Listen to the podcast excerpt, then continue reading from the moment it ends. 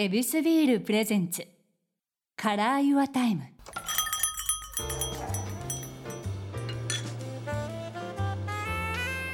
目抜き通りから一本入った静かな通りに佇む一軒の店 Your Time ランチから夜の一杯まで気軽に人々が集うこの店にはさまざまなお客様がやってくる。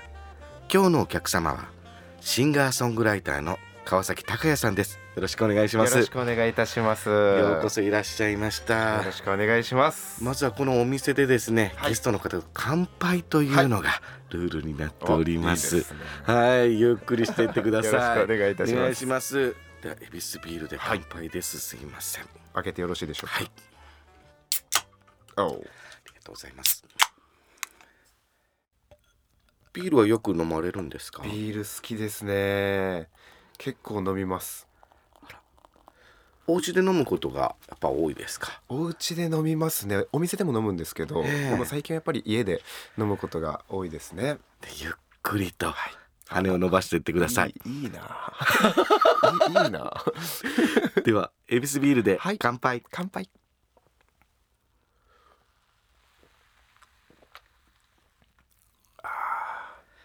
どうでしょうか？いいですね。美味しいですね。嬉しいですあのエビスビール好きなんですよ。僕。ええずーっと家でもうん飲むのはエビスビールです。やはりこう一味違うと言いますかそうですねなんか飲みやすくてもともと僕ビール飲めなかったんですけど、うんでもなんかエビスビールはスッと飲めるんですよ、これはうん。嬉しい、おなのでそうなんですよ。家の冷蔵庫に入ってますよへえ。あ自分がちょっとこのご褒美。そうですそうです。わあこれは嬉しいです、みんな笑顔になりましたよ。ありがとうございます。ばったりしてるでしょそうですいいんですよね。さあ川崎さんのちょっとご紹介をさせていただきたいと思います、はい。まあ、TikTok からこの人気がどんと火がついた川崎さんでございますけども今はもう YouTube のチャンネル登録者数も21万人。はい。これはすごいですね。すごいな。あ 時間ない。あんまり時間なくて。それこそねなんか毎日投稿したりとかはしてなくてはい。ミュージックビデオだったりとか、うんなんか告知の動画だったりとかを上げさせていただいてるんですけど、はい。21万人。うわ嬉しいですね。21万人なんですけどそうみたいです。ありがとうございます。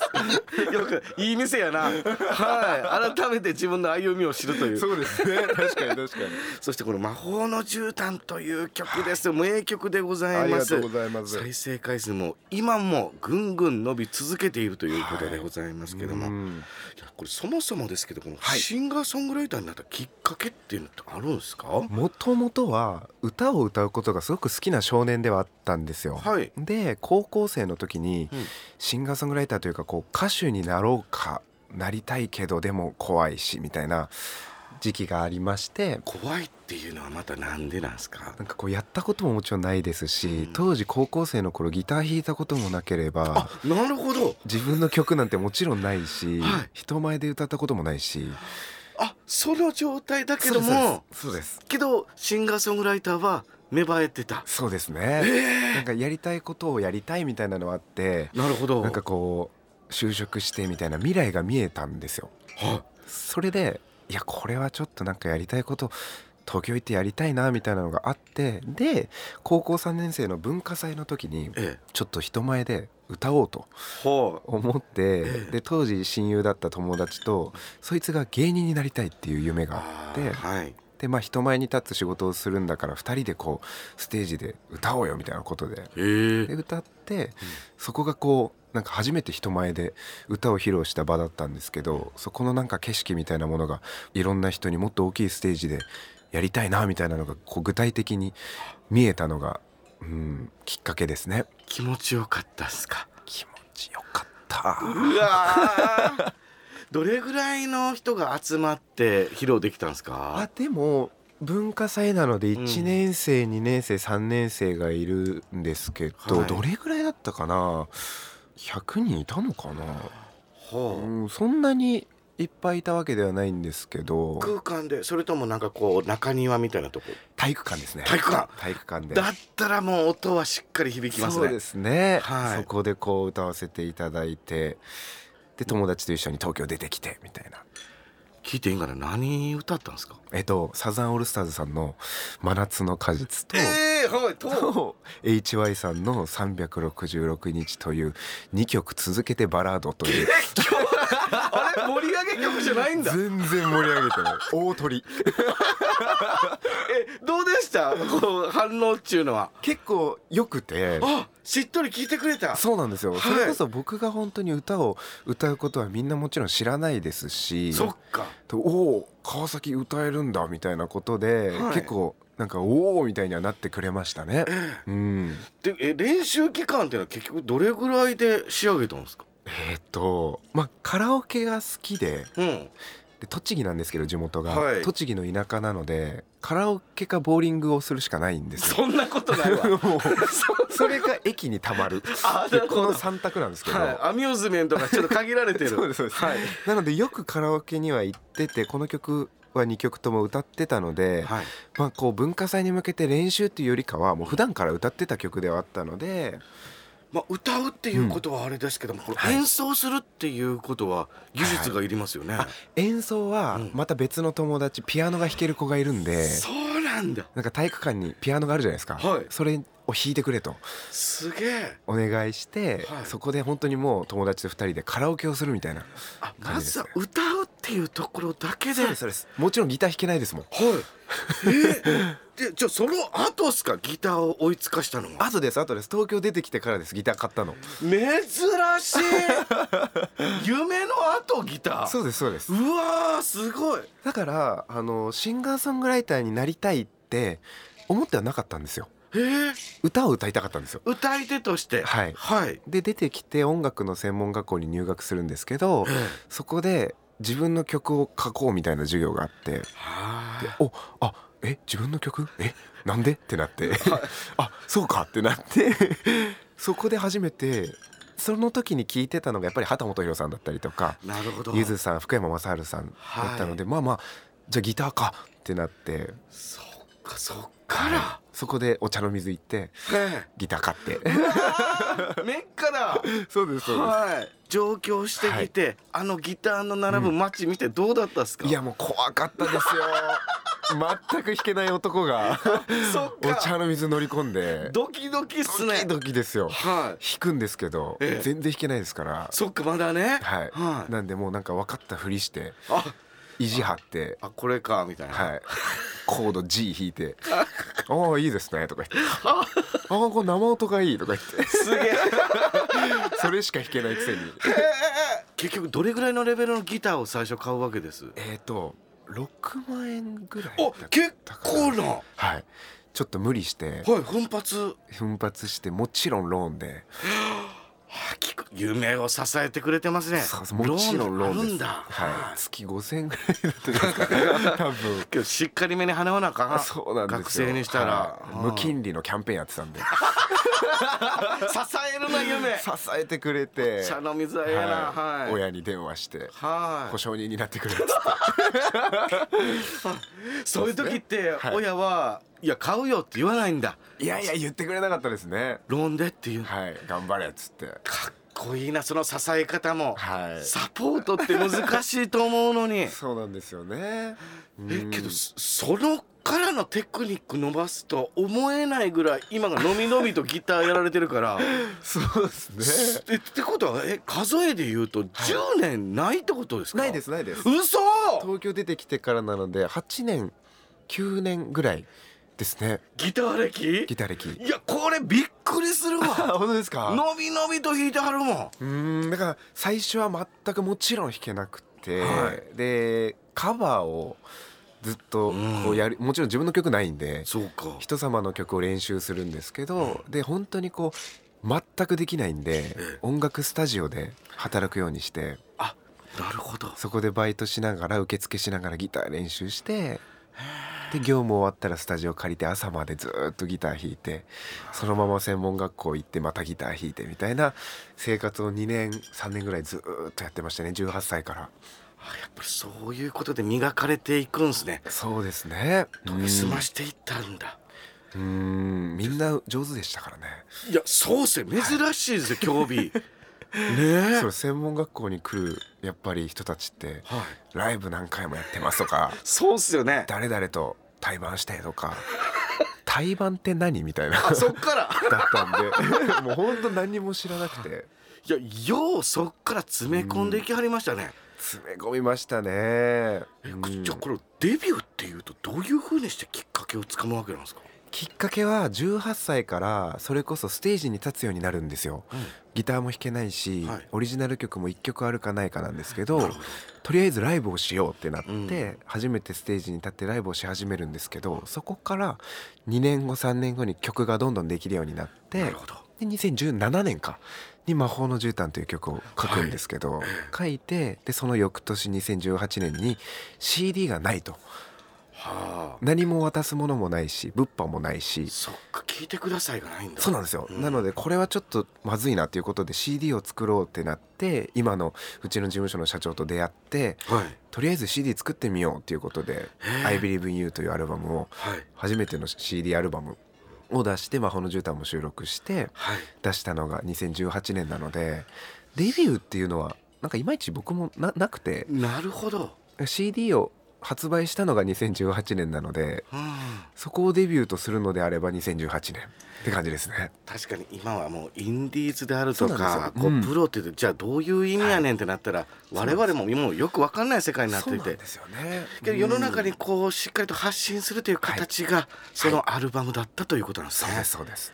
いやこの魔法の絨毯がじゃあこのヒットしたボーンってきっかけっていうのが TikTok なんですよね。TikTok です。これはえ勝手に、えー勝手にですね。あのもともと僕は TikTok もやってなくてやってもない。やってもなくて、でなんかある時もちろん僕はバイトもしてますし会社員も経験してサラリーマンで正社員だったんですよ当時。はい、これは K さん。年あそうですそうです。は2020年がっつり働いて部下もいましたしい。ええで 働いてて、はいそしたら地元の友達とか、お母さんとかから、うんなんか「お前の曲が TikTok でバズってるぞ」と。っていう報告を受けましてはい。「えなんで?」はい。ってなって「えていうか今?」ってなって。そうですね。2年後なので発売から。はでインストールしてみて、はい。で見てみたら魔法の絨毯を使った動画がバーっていろんな人が使ってくれていて。できっかけこれ何なんだろうと思って、はい。ずっと遡ってみたら、うん。なんか彼氏に振られてしまった方が、もう恋愛なんかしたくないもう嫌だあんな思いをするならみたいな言葉とともに魔法の絨毯を BGM で使ってくれてて。で曲がバズったわけじゃなくて、うんその動画のコメント欄で「私はこういう振られ方して」とか「私遠遠距離で」とか「ろくでもない男で」とかこうなんていうんですかね恋愛相談所みたいな感じでコメント欄がバーみたいななるほど。なってでっていうかこの曲誰の何ってなっあてそもそも。そうですそうですそこからこれ良くないってなってうん。いろんな方が使っていただくようになってえ？広まっていきましたけどラブソングですよね。ラブソングですめちゃめちゃラブソング。めちゃめちゃラブソングなのにその失恋とかこうネガティブなこう状況の方になんか響いてああ確かにまあ、うん声色っていうんですかね。うんうんうんうん歌い方とメロディーとがはい。幅広く結果的に捉えられるって言ったらそれは共感できますね。そうかもしれないですね。だからこう楽しかったこう交際期間のことを思い出してうん、なんかこうエモーショナルな気持ちになってみたいなところが広まっていったきっかけかもしれないですね。そういうことか。うん。いやこのもう名曲でございますけども。まずはじゃあみんなで一回はいこの曲を味わってああだこうだいう時間っていうのを設けたいなと思って今日はい歌ってくださるっていうことで。もちろんですもちろんです。生歌でこの場で。嬉しいでます。ありがとうございます、それでは。はい。よろしくお願いします、こまりました。それでは改めましてシンガーソングライター川崎隆也と申します、えー僕を知っていただいたきっかけにもなった先ほど紹介いただいた魔法の絨毯という曲を歌わせていただきたいと思います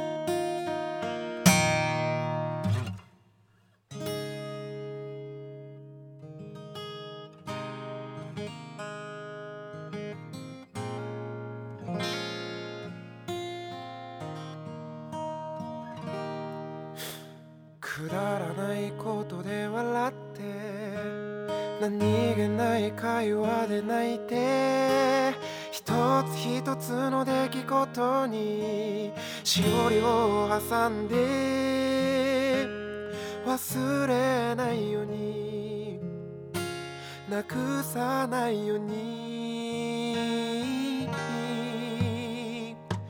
アラジンのように魔法の絨毯に乗って迎えに行くよ。魔法は使えないけどお金もないし力もないし地位も名誉もないけど君のこと話したくないんだ。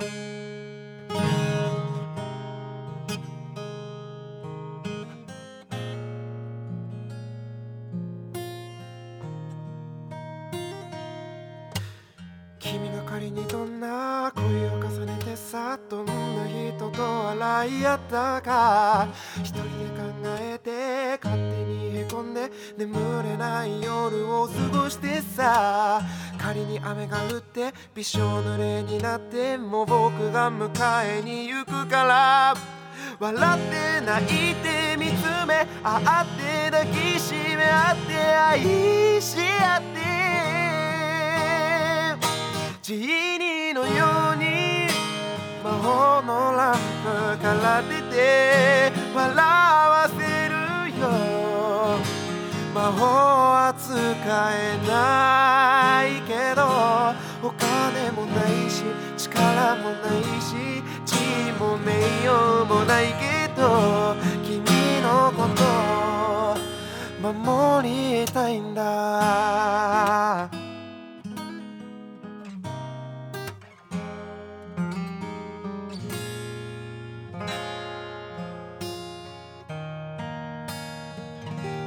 アラジンのように。魔法の絨毯に乗って迎えに行くよ。魔法は使えない。けどお金もないし力もないし地位も名誉もないけど君のことをジーから出て笑わせるよ。魔法は使えないけどお金もないし力もないし地位も名誉も何もないだけど君を。守りたいんだ。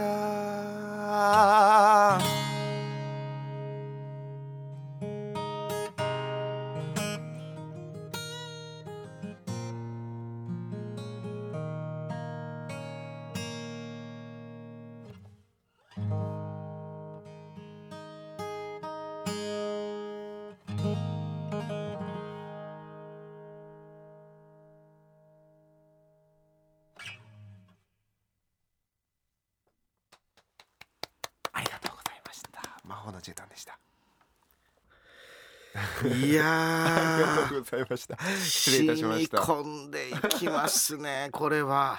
ビールとともに。いはーい。いいですね。やよかった。嬉しい。ありがとうございます。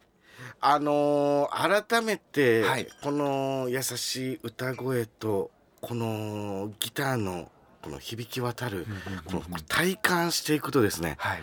あこの幅の広さっていうのが分かりましたね。おはい、あの自分は結婚しているから、こう結婚している目線で、はい。あラブソングなんならプロポーズソングみたいな受け止め方ですけども、はい。じゃあ自分が惚れてまうやろって言ってた時の、あのー悲しい男だった時にこの歌に出会ってたとするならば、はい。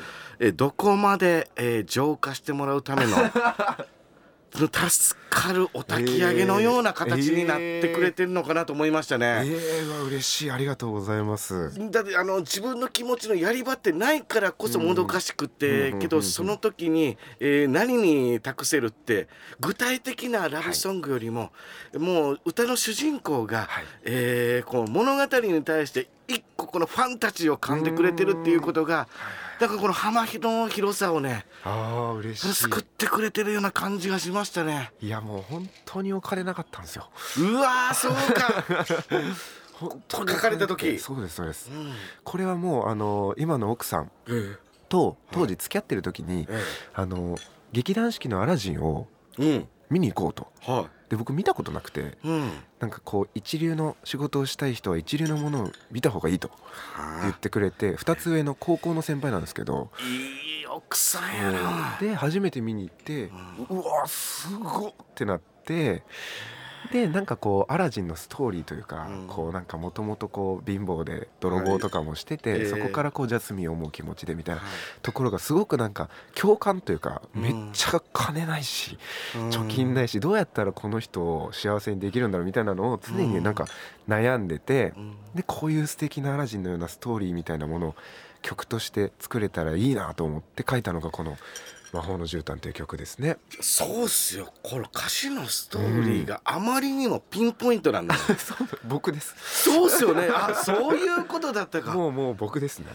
なんか共感を生もうとしてないこの素直さが逆にこの共感を生むということですそうなんですかね。だから本当にこう皆さんに変な話皆さんに分かってもらいたいって僕全く思ってなくてなるほど。それこそ彼女に向けて今の奥さんに向けて書いた曲がこうやって皆さんに共感をいただけるのはなんか不思議な気持ちでもあってそっか。本当もうエゴなんですよ僕のやりたいことをわがままに好きなように書いた曲が皆さんに分かってもらえたのはうんなんか嬉しいし答え合わせができた気がしますね。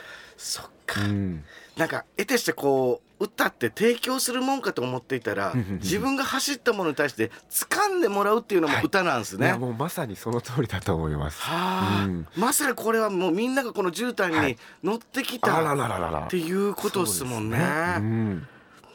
そういうことか。いやうんこれできた時に奥さんにはい聞いてもらったんですか？そうですそうです聞かせてどういう状況で聞いてもらったんですか？え。なんかこれはなんか多分ボイスメモだった気がしますうわなんかこんなんができたとー。ほなんか生歌でその場で歌ったわけではなくて、うんなんか自分の部屋で撮ったう。うんふんふんふんって歌いながら「まあ、アラジンのように」みたいなのをこう撮ったボイスメモ聞かせてみてはい。ちょうおみたいな「これはいいね」言ってくれてでそこでなんかこの曲を引っ提げていろんな音楽番組とか「M ステ」とかはい。あの階段降りてくるのが想像できるよみたいなのを2017年の時に言ってくれてただ当時僕ライブやってましたけどはい。お客さん2人とか3人とか5人来たらめっちゃ嬉しいっていう状態だったので「うん。いやこう M ステいやいやいやないないないない」とか言って「無理無理無理」とか言ってましたね当はあ。時。うんその予言がはいまさに当たっていったっていうことですね。2年後3年後魔法の絨毯で「M ステ」出て「あああの時そういえば言ってくれてたな」みたいうな、わうん、思いましたね。ー奥さんはその「M ステ」なんて言ってくれました、いやなんかでももちろん喜んではくれてたんですけど、うん。なんか奥さんとしてはその当時からこうなんかいいって言ってくれてたのでなんかやっとその高谷の曲を皆さんに知っていただけてよかったねみたいな割と客観視してましたね。うわ冷静、うんもう前から言ってたよこれはみたいなすごいな感じでしたね。もう一つ未来見えてんのかしら？本当ですよね。本当、はいもうぜひもう俺もいろいろ聞いてみたいですね。今後今後。やけどこうやってあの歌に教えられるっていうことを実感もされていくわけですよね。そうですね。うーん。だから自分の曲なんですけど、うん。日記みたいな感じなんですよ。そっか。当時思ってたことを曲にしてるので、うん。だからなんか振り返った時にあこういうふうに思ってたなとかあこういうふうに思ってたこと忘れちゃいけないなとか改めて曲が教えてくれたりはしますね。へえ、そういう時ってこのこの歌が当たったっていう実感？はい。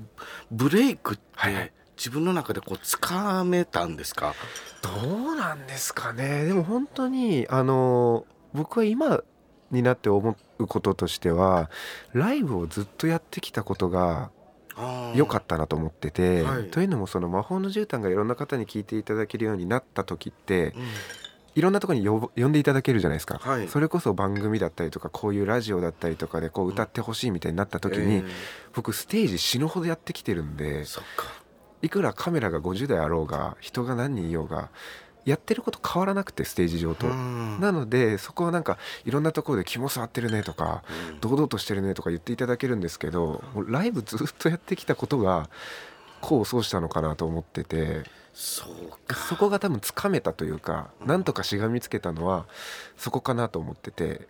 なるほど。多分このご時世というかこの世の中でこうインターネット社会だったりとか SNS でいろいろ表現できるうん。ので例えば自分の部屋の6畳一間での歌い方とステージでマイク通してライブハウスでの歌い方って全く違くてうん。もちろんその部屋の中で完結する素晴らしさもあるしそれで成り立つ曲もあるんですけどで僕がやってることやりたいことはステージで言ったら武道館でいつでもできる状態というかに準備をずっとしてたのでそこがなんかこうまた一つステップアップできたのはそこにあるかもしれないですね。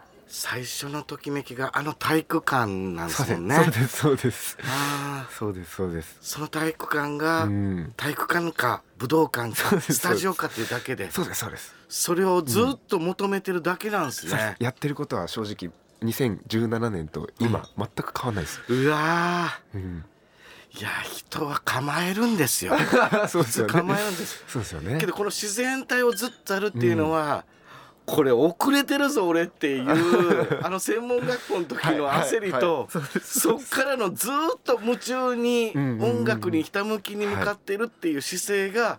逆に余計な邪念を見ないんでしょうね。多分そうかもしれないです。ねもちろん緊張はしますし、それこそテレビで見てた方と共演させてもらったりトークさせてもらったりとかもちろん緊張するんですけどなんかでも無理してもしょうがないしなんかあの頃のあの悔しさとかお客さんそれこそ聞いてくれてた人が聞いてくれなくなったあの悔しさとかなるほど。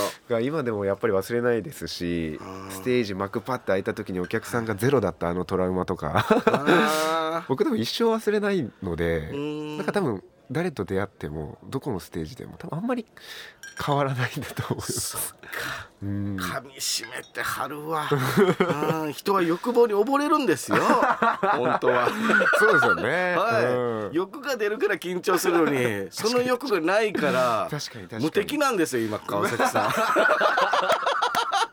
すごいっすわ。無敵なんですかね。い。やこうやってやっぱ仕事してる時にはい。やっぱこれ日々心がけてるっていうことってあるんですか？そうですね。なんか本当に僕はステージ立ったりとかこういうそれこそラジオ出させていただくとか、はい。何でもいいんですけど恩返しだと思ってて、はい。支えてくれるスタッフだったりとか本当にこれをマイクを通して聞いてくださるリスナーの皆さんだったりとかがいないと僕らって成り立たないので成り立たなかったので 今まで。なのでだからこそ改めて本当に聞いてくれる方が一人でもいるのであればこうやっていこうっていうふうに思えるんでだから本当にこう仕事をしていく上で大事なのはそういう人たちに向けていかに恩返し挨拶もそうだし、うん、なんかそういったものを、まあ、サラリーマンだったっていうのもあるんですけど。本当ぎゅうぎゅう詰めにいろんなこと経験してる。そうなんですよね。はい。なので人と人とのぬくもりみたいなところはすごく大事にしてますね。そういうことですね、周りの人へのこの気配り。そうですね。はい。あー。それがやっぱり歌にも作っていく曲にも反映していくんですか、そうですね。だから本当に愛だったりとか優しい気持ちだったりとかを僕はなんか歌にしたいなと思ってますし、うん。まあ、この曲を聴いて誰かがなんかまた明日から別に無理して頑張るというよりかは昨日より今日一回多く笑ったとか。なんかそんなんでよくて、うん、なんかいいんですよそれで。千人しか言われへんようなこと言ってますよ今。そういったものをなんか曲を通して思ってもらえればよくて。で僕自身がそういう生活を心がけてるのでそれが曲に生きてるかもしれないですね。そっか。育った環境が那須塩原そうですそうです。あーあの大自然でしっかりゆっくりけど夢持って飛び込んだ大都会でもまれ、はい。何もすることないですからねあそこは。はあ、ちょっと修行が急に濃ゆかったですね。そそっから生ま濃れた。ゆい濃ゆい。満員電車なんて乗ったことないんだから。そんなわけがないですもそんんねなわけがないですよ。ボタンを押して扉開けるんですから電車は。降りる人がそうしそうですよ。手上げなあかんっていう、はい、プシューっつってボタン押さなきゃ開かないですから電車は。い、やすごいことっすねそれは、はい。いやけどそうやってきてこのボーンとこうブレイクした後、うこういう今世の中の状況で、こうライブっていうのもね、はい簡単にできなくなってしまった。そうなんですよ。だからライブを僕はずっとなりわいとしてきたので、うん。できなくなってすごく戸惑いましたし、はい、ただ配信というものが今度出てきてああそっか。最初は僕嫌だったんです。配信するのはい。なんかやっぱり生ものだしうん。本当にこう目と目を合わせて音楽は肌で感じるものだって思ってたのでなるほど。ただやっぱりこう配信をすることによって来れない方だったりとかどうしても外に出れない方ももちろんいますしそういった方に向けて画面を通して伝えることができるということにだいぶ後になって気づきまして。あ あこれはカメラを通して伝えるべきこともあるし、うん。どうしてもこう、ね、それこそ病院だったりとか外に出られない方が配信を通して聞いて何か勇気づけてまた明日頑張ろうって思えてるってことに僕はあのだいぶ気づくの遅かったんですけど。はい。アナログやったから余計ですよね、なので割と今は ポジティブにうん。画面の向こうで聞いてくれる方に向けてって思えるようになったのでライブっていう意味では配信ライブしたりとかできるようになったのはまた良かった点かもしれないですね。自分自身もこういうこの SNS というところはい。に逆に帰ってきたわけですもんね。そうですそうです。本当にそうです。うん。だから僕はライブをずっとやってきましたけどライブじゃないところで火がついたので。ああれ？とは思いましたけど。あいろんなこの世の中の仕組みと感情がガチンとはい。あったんすね。はいすごいことだな。うんいや今後ももう絶対目が離せないわけですよ。あ。りがとうございます。その中でこの川崎さんのニューシングル「はい。Be Yourself」絶賛配信中ということで、これどういった曲なんですか？この曲は弾き語りでは実はなくてバンドアレンジになってる曲なんですけど、うん。本当にこうありのままだったりとかっていうテーマもありつつ自分らしさって一体何ぞやと。はい、すごい考えることがあって、うん。なんかそれこそオリジナリティ個性みたいなところもそうなんですけど特に言われる時期ですよね。す。なんですけど、うん。自分らしさって僕未だに分かってなくてうん。それをなんかきっと追い求めることが大事でそれに向けて悩んでこうじゃないああじゃないってこう進んでいくそれでもただ強く生きていくしかないっていうメッセージがすごくこうこもった楽曲になっております。確かに型を決めても年齢はいくわけですし環境は変わるわけで、うん。ああそうなっていく時って順応していく自分っていうのも自分自身なのか、はい、うわこれは楽しみですね、はい。皆さんぜひチェックしてみてください、川崎さんまた、はい。えーお付き合いいただくと思います。はい、もちろんです。そして歌もはい。また歌っていただけるということでめちゃめちゃ楽しみです。よろしくお願いします、お願いいたします。ありがとうございました。ありがとうございました。